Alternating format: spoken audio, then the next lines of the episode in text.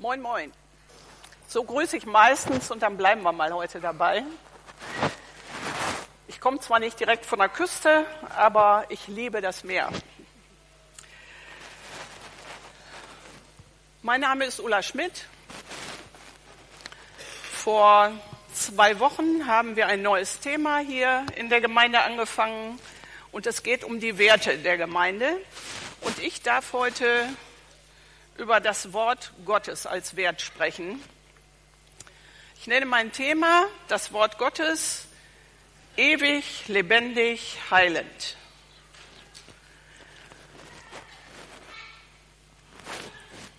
Ich habe euch was mitgebracht.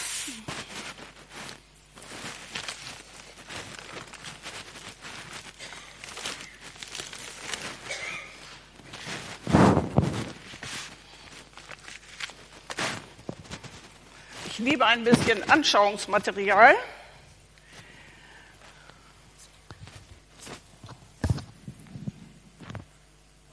Okay.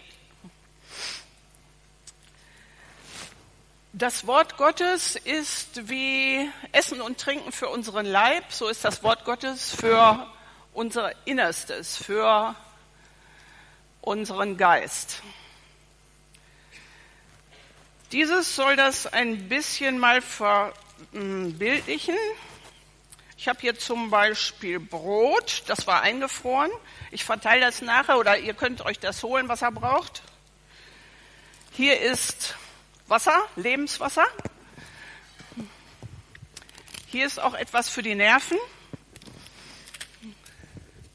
Hier sind noch ein paar Äpfel und hier sind ein paar Vitamine in Fruchtform.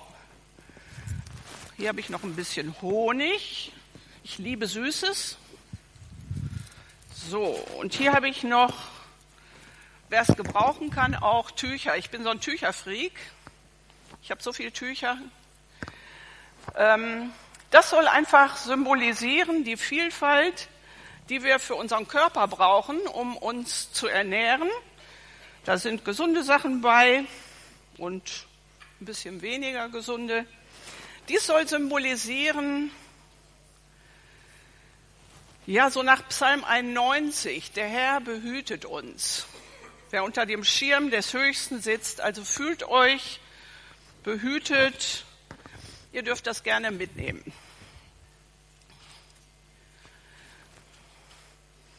Gott hat uns auch einen Tisch gedeckt. Wichtig für unseren Geist ist, wie wir uns ernähren. Und das sollte möglichst auch ausgewogen sein. Die Ernährung Gottes ist in seinem Wort und die ist immer ausgewogen. Du kannst natürlich auch nur so nach dem Prinzip, ich guck mal, was da steht, dann ist das vielleicht manchmal nicht so ausgewogen. Deswegen, da komme ich gleich noch drauf, nimm dir Zeit dafür. Ich möchte mal ein Beispiel erzählen. Ich nehme mal unseren Robin, der kann das ab. Der hat sich mal eine Zeit lang ähm, morgens zum Frühstück von Brot mit Nutella ernährt. Der konnte das auch, glaube ich, nachmittags, abends. Also das war über eine Zeit lang war das so sein Essen. Und irgendwann hat er wahrscheinlich auch gemerkt, na gut, das ist, vielleicht sollte ich doch mal was anderes tun. Und dann war er auf so einem gesunden Trip und hat Smoothies gemacht. Da haben wir dann auch alle von profitiert. Das war richtig lecker. Und danach ist er auf so ein undefinierbares, grünes Getränk umgestiegen. Da habe ich mich dann wieder ausgeklingt. Ähm, soll sehr gesund sein, aber ich fand, es sah schon aus wie Entengrütze. Kennt ihr das so auf dem Teich? So dieses grüne Zeug. Robin, verzeih mir. Mein Vater hat meine Diät gemacht, die nannte sich Eierdiät. Da hat er viele Eier gegessen, zusätzlich zu dem anderen, was er sonst auch aß. War echt witzig. Also wir selbst entscheiden, wie wir uns ernähren. Wir selbst entscheiden auch, wir entscheiden erstmal, was wir essen, wovon wir, äh, wie wir uns bewegen, aber wir entscheiden auch, wie wir uns geistlich ernähren. Und Gott hat uns von Anfang an diese Verantwortung überlassen, sonst wären wir nämlich noch im Paradies. Schade, schade. Aber so ist das und wir wollen ja eigenverantwortlich leben. Und deswegen beim Essen, wir tragen die Verantwortung dafür. Was wir zu uns nehmen, die fällt manchmal schwerer aus, manchmal etwas leichter. Aber geistlich haben wir ebenso Verantwortung für unsere Ernährung. Im Jeremia 15 steht, Deine Worte sind mein Leben. Das ist die Neues Leben Übersetzung. Ich wechsle manchmal, hier steht es, glaube ich, sogar dahinter. Ich nehme dann mal die Elberfelder auch noch davon. Da steht nämlich, fanden sich Worte von dir, dann habe ich sie gegessen. Also das Wort ist Ernährung. Das Wort ist so wichtig. Es ist wichtiger als alles andere auf dieser Erde. Ich weiß nicht, ob ihr das schon wisst. Manche wissen das vielleicht mehr und weniger.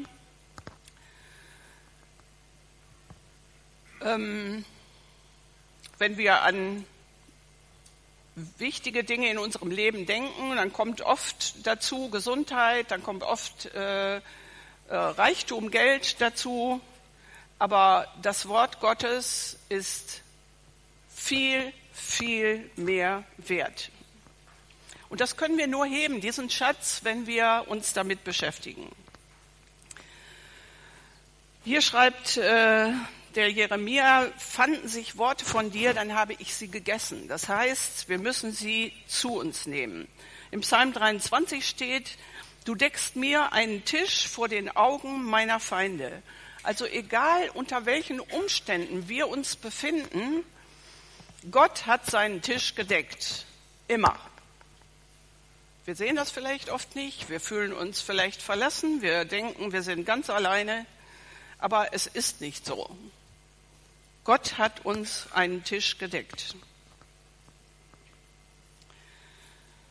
Ich möchte uns heute einfach richtig, wenn es geht, Hunger machen. Ich möchte uns Appetit machen. Ich möchte uns durstig machen auf Gottes Wort, wenn es möglich ist. Und Gottes Wort ist nicht nur Knäckebrot. Es ist sehr ausgewogen, es ist sehr reichhaltig. Du kannst dich damit auch nicht überfuttern, äh, sondern es ist wirklich etwas, was dir Kraft gibt. Im Johannes 4 lesen wir, dass er, Jesus sagt das selber, dass er Lebenswasser gibt, das jeden Durst stillt und bis in die Ewigkeit reicht. Weil dieser Titel ist ewig, lebendig, heilend, heilendes Wort Gottes. Deswegen gehe ich diese drei Begriffe mal ein bisschen intensiver durch. Natürlich ist das Wort Gottes viel, viel mehr noch. Äh, aber ich habe mir diese drei eben rausgesucht.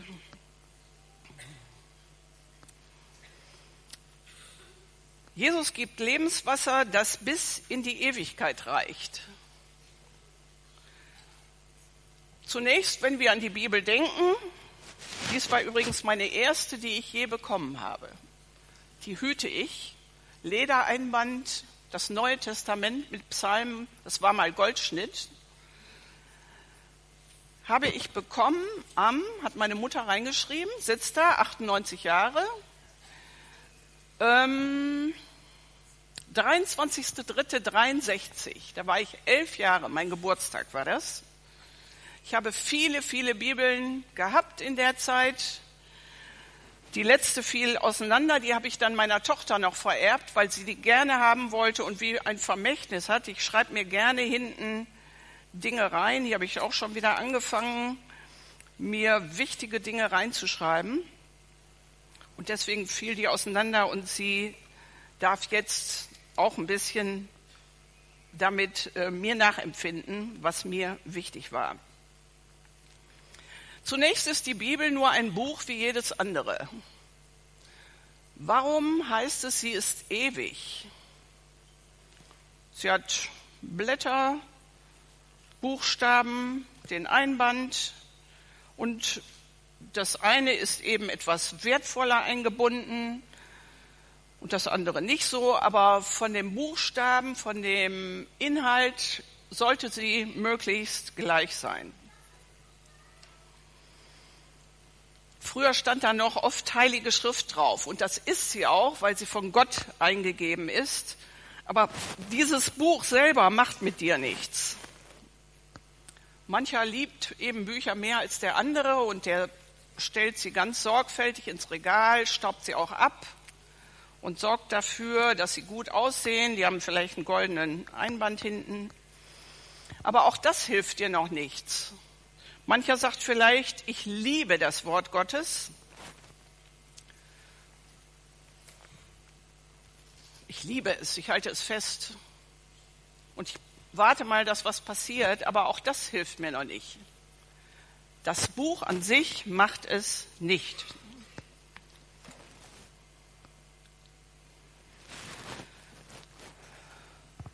Wie kann das Wort etwas in meinem Leben bewirken? Oder was ist es? Wenn es heißt, es ist das ewige Wort, an was denken wir, wenn wir von Ewigkeit sprechen, wenn wir von ewig sprechen? Vielleicht denken wir an das Universum, an die Unendlichkeit, ohne Anfang, ohne Ende. Vielleicht denken wir auch an das Sterben. Je älter man wird, desto mehr beschäftigt man sich da vielleicht mit. Vielleicht denken wir an Gott, an den Himmel. Vielleicht denken wir auch an ein Leben ohne Leid. Vielleicht denken wir auch an paradiesische Zustände. Weil wir selber endlich sind, können wir uns Ewigkeit gar nicht richtig vorstellen. Ohne Anfang, ohne Ende. Das ist einfach, wenn du denkst, ja, das war schon immer. Ich glaube, wenn du dich da zu lange mit beschäftigst, kannst du selber irgendwie ein bisschen abdrehen. Aber für viele ist dieses Leben hier auf der Erde das Einzige, was sie haben. Und sie halten daran fest, sie tun alles dafür, um bis zum Ende möglichst gut auszusehen, um gesund zu sein. Da wird viel, viel für investiert. Aber eigentlich hat Gott die Erde geschaffen, damit auf ihn hingewiesen wurde. Alles ist zu ihm hin und zu, ja, zu ihm hin geschaffen. Wenn wir Gott kennenlernen und die Ewigkeit für uns eine Realität wird, dann äh, merken wir auch, wie kurz diese Zeitspanne hier auf der Erde ist. Wenn du dir einen Ozean vorstellst und du stellst dir dann einen Tropfen vor am Eimer oder irgendwo, dann ist das noch viel. Die Ewigkeit ist unendlich. David sagt, ein Tag in deinen Vorhöfen ist besser als sonst tausend. Das steht im Psalm 84. Er will damit ausdrücken, wie herrlich Gottes Gegenwart ist. Und da möchte ich uns so ein bisschen mit hineinnehmen und möchte uns ein bisschen einen Geschmack darauf machen, auf Gegenwart Gottes. Vielleicht mal so am Rande die wunderbarsten Zeiten in der Gegenwart Gottes habe ich erlebt persönlich, als es mir richtig schlecht ging. Ist vielleicht nicht verständlich, vielleicht sagt man dann, boah, aber da sehnst du dich einfach, dass du da rauskommst und so ist das auch. Ich möchte das nicht nochmal haben. Ich habe über einen Zeitraum von über zehn Jahren, glaube ich, keine Nacht geschlafen, richtig. Wenn du mit nichts anderem mehr beschäftigt bist, dann fängst du an, Gott zu suchen. Und das ist richtig, richtig gut. Ich möchte auch hier nochmal sagen, Krankheit und ihre Sachen kommt nicht von Gott, sondern er ist der, der seinen Sohn gegeben hat, damit er unsere Sünden und unsere Krankheiten getragen hat. Wir kommen da später noch drauf. Ja, jetzt ein ganz wichtiges Wort zu dem Ewigen. Viele von euch kennen das, das steht im Johannes 1, im Vers 1 gleich. Am Anfang war das Wort. Am Anfang war das Wort. Am Anfang war nicht der Urknall. Am Anfang war das Wort. Das Wort war bei Gott und das Wort war Gott. Ein bisschen schwierig zu verstehen vielleicht. Hier wird ausgesagt, dass das Wort eine Person ist. Er war am Anfang bei Gott. Durch ihn wurde alles geschaffen, was ist. Es gibt nichts, was er, das Wort, nicht geschaffen hat. Also alles, was ich heute an Bibelstellen oder die fast alle habe ich hinten nochmal auf einem Zettel am Infotisch liegen. Ihr könnt euch das gerne mitnehmen und einfach zu Hause nochmal ein bisschen damit arbeiten. Wer ist denn jetzt er, der am Anfang bei Gott war? Der Vers 14 im gleichen Kapitel erklärt es uns. Er, der das Wort ist, wurde Mensch und lebte unter uns. Also Jesus. Er, der das Wort ist. Auch Jesus ist das Wort. Also Gott ist das Wort, Jesus ist das Wort. Und er lebte unter uns. Und so lebt dieses Wort Jesus heute unter uns. Im Vers 18 noch, niemand hat Gott je gesehen, doch sein einziger Sohn, da wird es nochmal erklärt, der selbst Gott ist. Das spiegelt die Dreieinigkeit Gottes wider. Vater, Sohn, Vater, äh, der Vater, Gott, der Sohn und der Heilige Geist. Im Jesaja 40 lesen wir, ein ewiger Gott ist der Herr. Also immer dieses Ewige. Er war schon da, bevor die Welt erschaffen ist. Und es steht auch über uns da, bevor die Welt erschaffen wurde, kannte er dich und mich. Ich soll euch übrigens schöne Grüße bestellen, jedem Einzelnen. Gott liebt dich.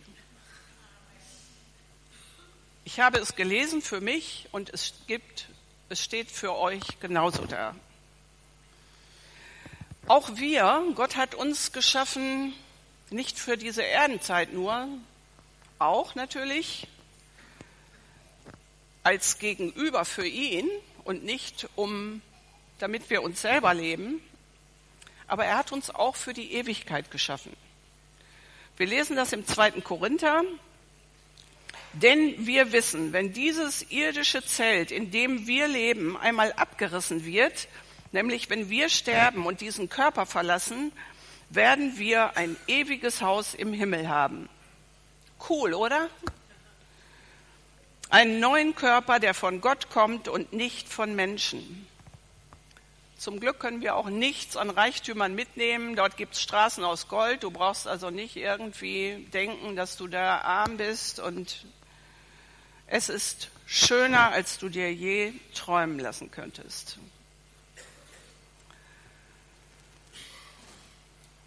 Dieser Körper kommt nicht mehr von Menschen, sondern von Gott selbst.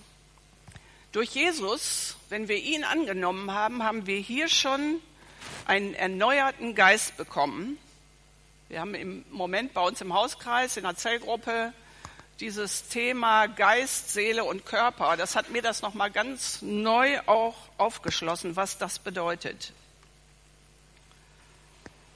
Und dieser Geist, den wir bekommen haben, da ist Gottes Leben vollkommen drin. Es geht zu weit, wenn ich damit anfange mit dem Thema, dann kommen wir nicht weiter. Wir sprechen heute mal hier drüber. Da auch wir ewig leben, sollten wir uns wirklich damit beschäftigen, was nach dem Tod passiert, wie wir unser Leben hier schon leben wollen, aber auch nach dem Tod, nämlich wie und wo wir die Ewigkeit verbringen wollen. Und das ist unsere Entscheidung, die wir selber treffen müssen und die wir auch hier treffen müssen. Nicht, äh, wir sind alle arme Sünderlein und kommen in den Himmel. Leider nein. Für viele Menschen, die nur dieses irdische Leben haben, die packen eben alles da rein, was für sie Leben bedeutet. Und sie versuchen es auszukosten. Aber wenn wir Jesus haben, haben wir Leben in ihm. Wir haben neues Leben bekommen und wir haben eine ganz andere Lebensperspektive.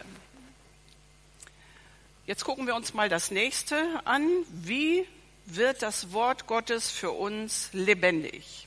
Also das Wort ist ewig, weil Gott ewig ist, weil wir e, für die Ewigkeit bestimmt sind.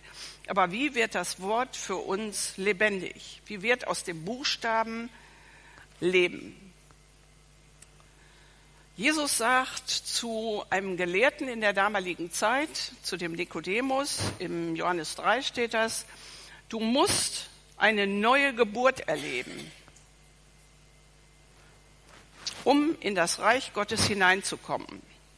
Dies geschieht aus Wasser und Geist. Damit muss man sich einfach ein bisschen mehr beschäftigen, was das bedeutet. Wir werden zu neuen Menschen, wenn wir Jesus als unseren Herrn in unser Leben hineinlassen. Und das ist eine Entscheidung, die Gott schon damals seinem Volk vorgelegt hat. Ich lege euch vor Leben und Tod, Tod, ich lege euch vor Segen und Fluch und ich bitte euch, wählt das Leben. Und so legt er es uns auch heute wieder vor. Er legt uns vor Leben und Tod. Und er wünscht sich, dass wir Gemeinschaft mit ihm haben. Für mich war diese Entscheidung mit elf Jahren, und es war die beste, die ich je getroffen habe, das ist jetzt 55 Jahre her, und ich bereue keinen einzigen Tag davon.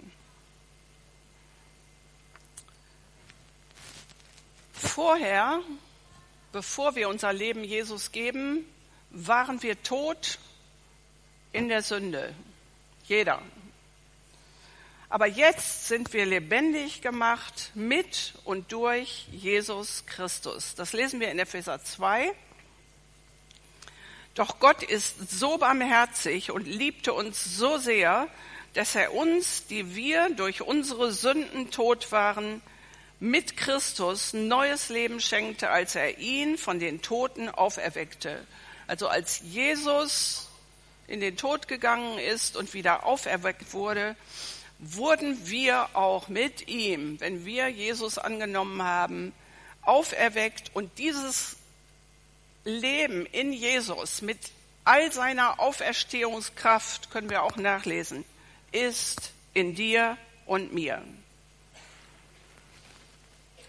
Ja, wie passiert das? Wir haben gehört von dieser neuen Geburt. Dadurch haben wir jetzt Gottes Leben in uns. Aber was mache ich, damit das in mir so lebendig bleibt? Und das kann nur durch das Wort passieren. Nur durch das Wort können wir uns so ernähren wie von diesen Sachen unseren Körper, so müssen wir unseren Geist ernähren. Es passiert also wirklich nicht, indem ich irgendwelche frommen Übungen mache, indem ich acht Stunden hintereinander bete, das mag mal gut sein. Auch Fasten ist gut, für unseren Körper auch. Aber letztendlich steht im 2. Korinther 3, denn der Buchstabe tötet, doch der Geist macht lebendig. Und diesen neuen Geist haben wir bekommen und den müssen wir auch bedienen jetzt. Dem müssen wir Raum geben, damit er durch uns, in uns wirken kann. Und da steht im Hebräer 4, denn das Wort Gottes ist lebendig und wirksam. Es ist schärfer als das schärfste Schwert und durchdringt unsere innersten Gedanken und Wünsche. Niemand und nichts kann das sonst. Wenn du nicht willst, dass jemand anders das weiß, dann hältst du den Mund, dann versuchst du ganz normal zu gucken. Aber Gottes Wort und Gott selbst kennt deine innersten Gedanken. Und dieses Wort, das überführt uns auch von unserem eigenen Leben. Und es macht lebendig. Ja, wie passiert das, dass das eben lebendig bleibt in uns, dass wir nicht irgendwann so, als wenn man nur noch auf dem Sofa liegt ähm, und die Muskeln nicht mehr bewegt, dann wird man auch träge irgendwann. Wir müssen dieses Wort nach Johannes 5 bleibend in uns haben. Da sagt er zu einem, zu den, ich glaube, zu den, auch zu den Pharisäern ist das, denn sein Wort habt ihr nicht bleibend in euch. Und in Vers 39, ihr erforscht die Schriften, denn ihr meint, in ihnen ewiges Leben zu haben. Doch die Schrift verweist auf mich, sagt Jesus. Dennoch weigert ihr euch, zu mir zu kommen, damit ich euch das ewige Leben schenken kann. Es hilft also auch nichts, wenn du Theologie studierst, wenn du die Schrift von vorne bis hinten auswendig könntest. Das erstmal ist noch nicht Leben in dir.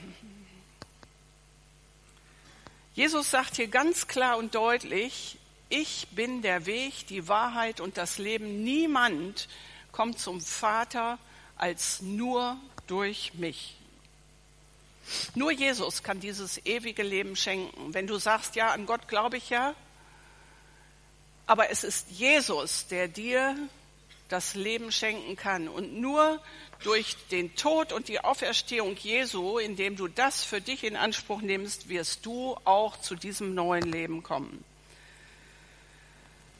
Ja, das Wort muss bleibend in uns sein. Das heißt, wir können uns nicht, wenn wir ähm, nur einmal in drei Wochen ein bisschen äh, was essen, dann werden wir auch ziemlich schlapp sein. Wir haben keine Kraft.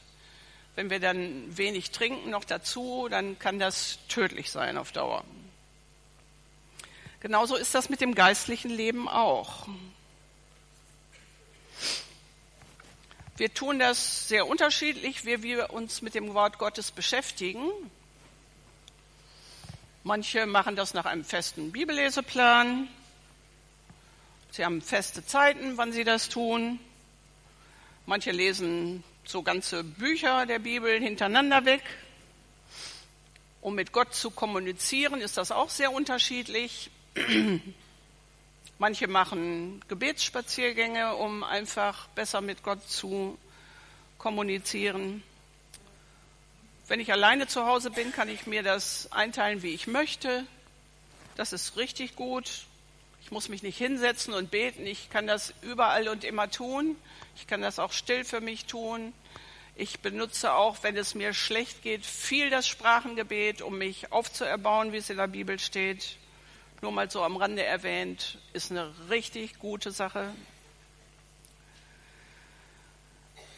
Es geht darum, dass wir intensiv uns mit Gott beschäftigen. Wenn uns etwas wichtig ist, dann tun wir das sicher auch freiwillig. Wenn, als wir verliebt waren, mein Mann hat nichts gescheut, um von Minden nach Bielefeld zu fahren, mitten in der Nacht wieder zurück. Und ich war auch tagsüber manchmal ziemlich müde. Aber man investiert wirklich sehr viel dafür. Und wenn mir etwas daran liegt, geistlich zu wachsen, dann warte nicht darauf, dass dir andere Vorgekautes äh, bringt, sondern ernähre dich damit. Oft hab deine Gewohnheiten, deine festen. Es heißt, ähm, wir müssen also für unsere geistliche Muskulatur sorgen, wie für unsere, so für unsere Muskeln. Wir müssen geistlich auch unsere Muskeln stärken, in der Bewegung mit Gott, mit seinem Wort. Wir nehmen dann das Buch nicht so wie ein Orakelbuch, der Adler kreist und wo mein Finger drauf fällt, das nehme ich, sondern ich, ich lese, ich gucke, was steht davor, was steht dahinter. Ich nehme auch mal andere Bibelübersetzungen, um zu sehen, was will damit ausgesagt werden. Also es sollte in mir wirklich ein Hunger danach sein. Ich will rauskriegen, was ist mein Erbteil, was ist Gottes Wille für mein Leben.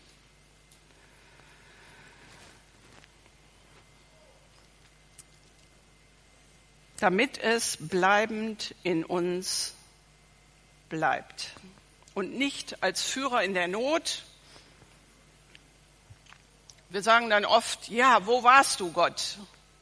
Vorher, ich kenne ihn gar nicht, ich habe mich gar nicht um ihn gekümmert, aber dann ist er plötzlich zuständig für alles Mögliche.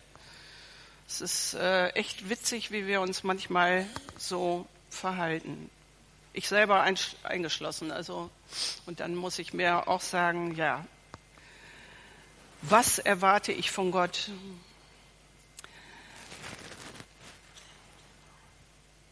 Das Wort muss auf vorbereiteten Boden fallen.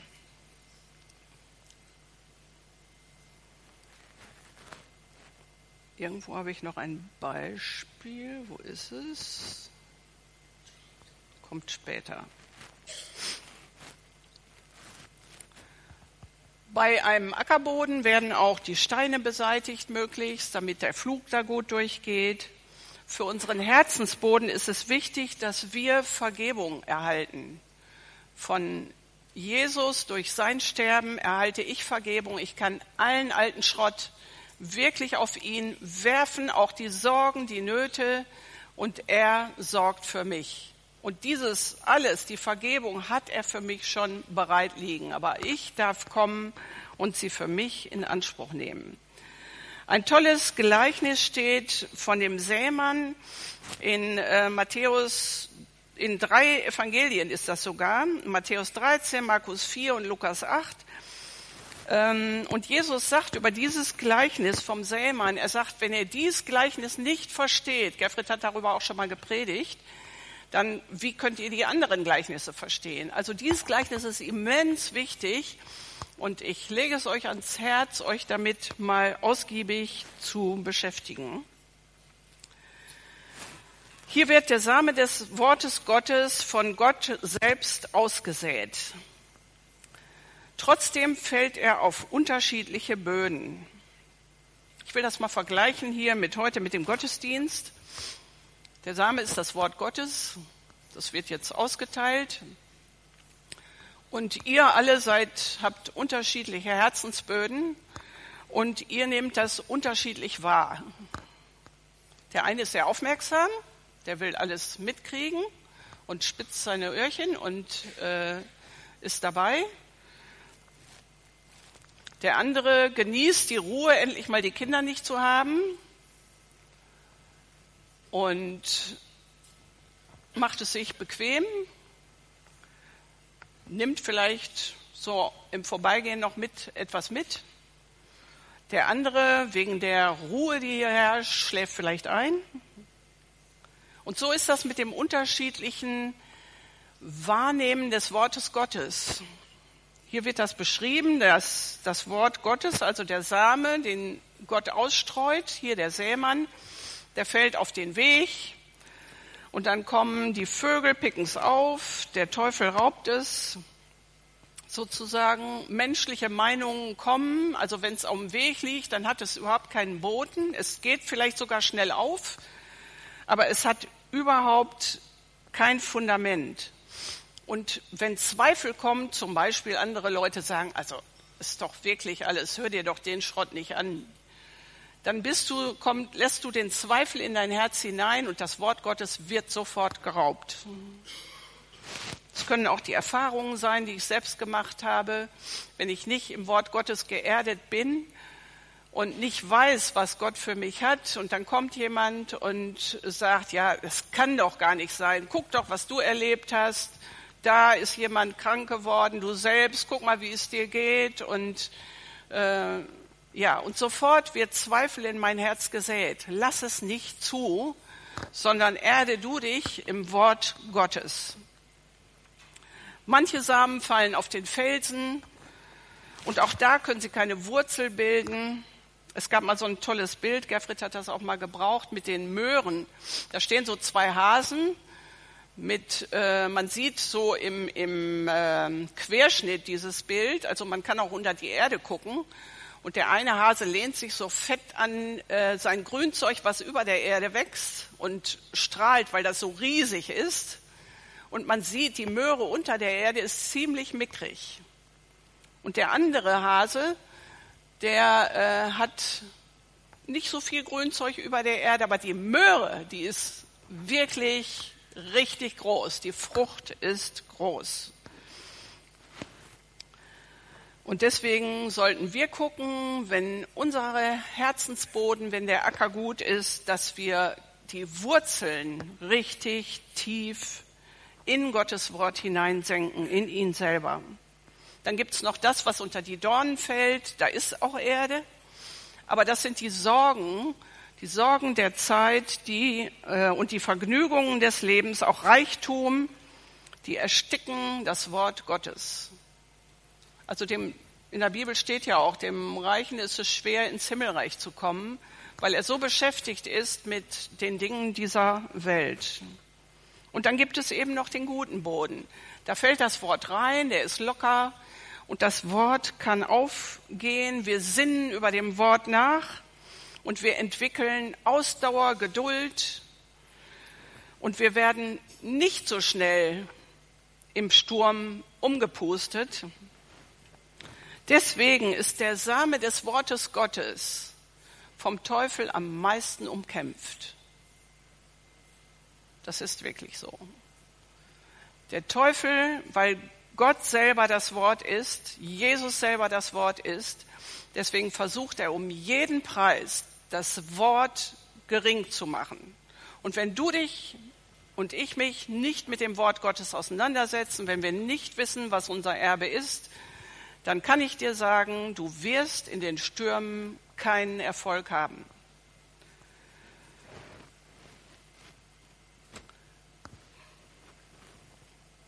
Wir wissen nämlich nicht, was wir im Sturm tun sollen, weil wir gar nicht wissen, was Gottes Wille für mein Leben ist und wie er dem Sturm begegnet ist. Ich möchte mal dieses Bild nehmen, wo Jesus im Sturm ist, mit den Jüngern im Boot. Da sehen wir total klasse, wie wir menschlich und wie wir göttlich reagieren. Jesus hat wahrscheinlich lange gepredigt, hat sich ins Kissen, aufs Kissen im Boot gelegt und fällt sofort in einen tiefen Schlaf. Jetzt kommen die in den Sturm und die Jünger sind panisch. Sie sehen die riesigen Wellen, das Wasser schlägt ins Boot und sie sind am Schöpfen und irgendwann merken sie, ey, Jesus ist da, der, der schläft. Das gibt's doch nicht. Ja, sieht er meine Not nicht? Und so genauso benehmen wir uns in den Stürmen unseres Lebens. Wir ähm, sind nicht am Rackern nur, wir geraten nicht nur in Panik, sondern wir machen auch, dass andere auch noch panisch reagieren. Wir bringen die anderen nämlich auch noch dazu. Die wecken nämlich Jesus und sagen, sag mal, siehst du nicht, dass wir hier umkommen? Siehst du es nicht? Ist dir das egal? Und Jesus gibt den Ball eigentlich zurück. Er sagt nämlich, er rügt ihren Unglauben. Er steht einfach auf, gebietet dem Sturm. Und das war das, was die Jünger eigentlich schon hätten selber machen können, wenn sie gewusst hätten, wer mit ihnen im Schiff ist. Jesus hat uns jede Autorität gegeben über den Feind. Und der Feind ist gekommen, um uns umzubringen. Und Jesus spricht mit Autorität und der Sturm schweigt. Das ist lebendiges Wort. Jesus und die Jünger sind in der gleichen Situation, Sie sind im selben Boot, in der gleichen Situation, aber die Reaktion ist total unterschiedlich. Und so ist bei jedem von uns wahrscheinlich, wir reagieren unterschiedlich auf bestimmte Situationen. Stürme sind dafür da, dass wir im Glauben fest werden, dass unsere Wurzeln nämlich tief werden. Wenn ein Baum nicht die Stürme hätte, dann würden seine Wurzeln nicht nach unten wachsen können. Wir brauchen die Stürme, um eben fest zu werden in Jesus. Also, setz dich hin, trink einen Tee, komm zur Ruhe. Und lass das Wort auf dich wirken, sinnen darüber nach. Letzten Punkt nur noch ganz kurz. Das Wort Gottes ist heilend. Ich habe das schon oft in meinem Leben erlebt. Wunderbare Dinge, frei von Allergie geworden, schlimme Allergie, konnte nicht mehr Auto fahren, kriegte keine Luft, schon lange her, aber viele, viele andere Dinge im Laufe meines Lebens. Im Psalm 107 steht, er sandte sein Wort und machte sie gesund. Oder im Psalm 103, er vergibt mir alle meine Sünden und heilt alle meine Krankheiten. Wenn Gott etwas tut, ist das immer ganzheitlich. Er sorgt nicht nur dafür, dass, äh, ist ganz süß, vielleicht kann ich das mal sagen, unser Enkel ähm, wächst ja auch christlich auf und hat, ähm, hat sich, ich habe immer einen Tag meinen Oma-Tag und dann hat er sich gestoßen und dann fing er an, etwas theatralisch, setzte sich hin und Jesus, danke, Schmerz weg, Amen. Echt cool, er hat's begriffen und rannte wieder los. Und ich denke, wir müssen auch lernen, was ist Gottes Wille für mein Leben. Also er vergibt mir alle meine Sünden, er heilt alle meine Krankheit, ganzheitlich. 1. Petrus 2 steht noch, warum er uns heil macht. An seinem eigenen Körper hat er unsere Sünden an das Kreuz hinaufgetragen, damit wir für die Sünde tot und für die Gerechtigkeit leben können. Durch seine Wunden seid ihr geheilt worden. Vergangenheit. Schon lange passiert. Also wir können dadurch, dass Jesus gestorben ist und wir das angenommen haben, der Sünde uns für tot halten und für die Gerechtigkeit leben. Und das auf diesem Weg sind wir, das lernen wir immer mehr, uns für Tod, die Sünde für tot halten und für die Gerechtigkeit leben. Ich bin in seinen Wunden geheilt worden. Um für Jesus zu leben, nicht damit es mir wieder gut geht, sondern ich habe einen Auftrag, ich habe eine ganz andere Perspektive bekommen, nämlich um für Jesus zu leben und seine Liebe und seine freimachende Gnade an andere weiterzugeben. Und dazu möchte ich euch einladen, dieses Leben in Gott, falls noch nicht passiert, anzunehmen. Amen.